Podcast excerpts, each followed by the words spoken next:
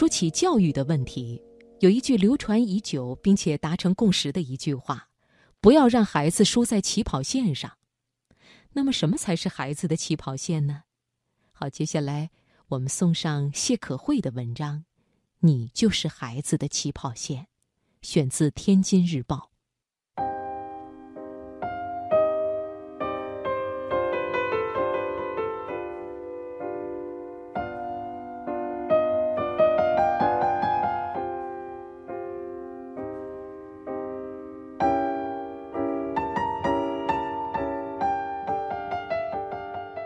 民国时期，有一户著名的藏书之家张家。这户张家的主人就是著名教育家张继友，而他的女儿们就是名垂青史的合肥四姐妹：张元和、张允和、张兆和、张充和。他们四个人至今仍被后人誉为民国才女、昆曲之宝。说起他的父亲长女元和，有一句话。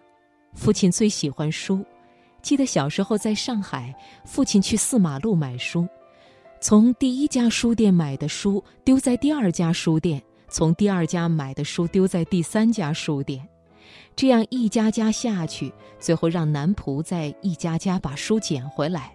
我们住的房间中到处堆满了书。而合肥四姐妹与昆曲结缘，大概也和父亲酷爱昆曲有关。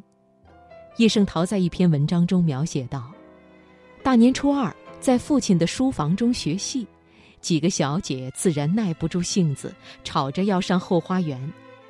父亲从不向孩子发脾气，总是好言相哄：‘你们好好学昆曲，以后我替你们做花花衣服，上台演戏，多好玩啊！’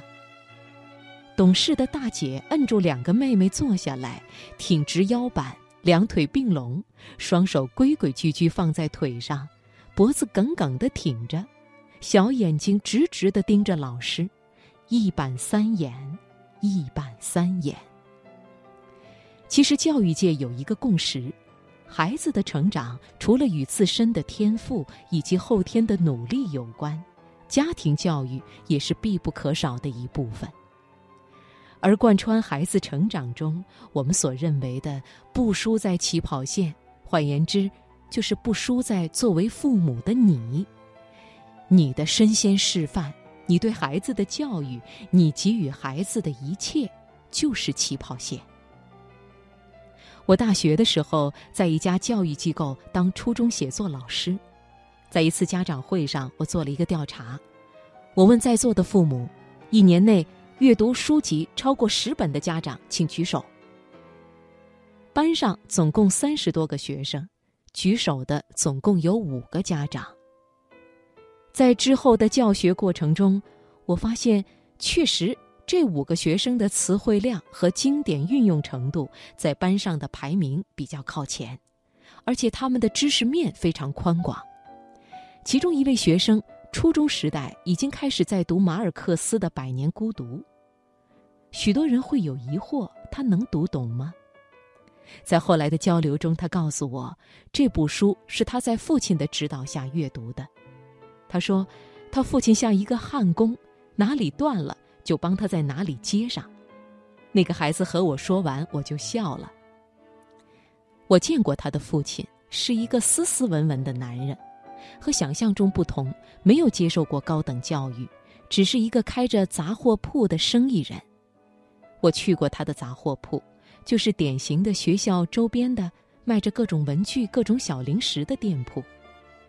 他说，白天人少的时候就看书，店铺小，两只眼睛顾得过来。孩子看书这事也从不强求，孩子喜欢读书算是意外之喜了。他还说。孩子学过许多课程，武术、写作、英语，包括补习班，我都会让他尝试。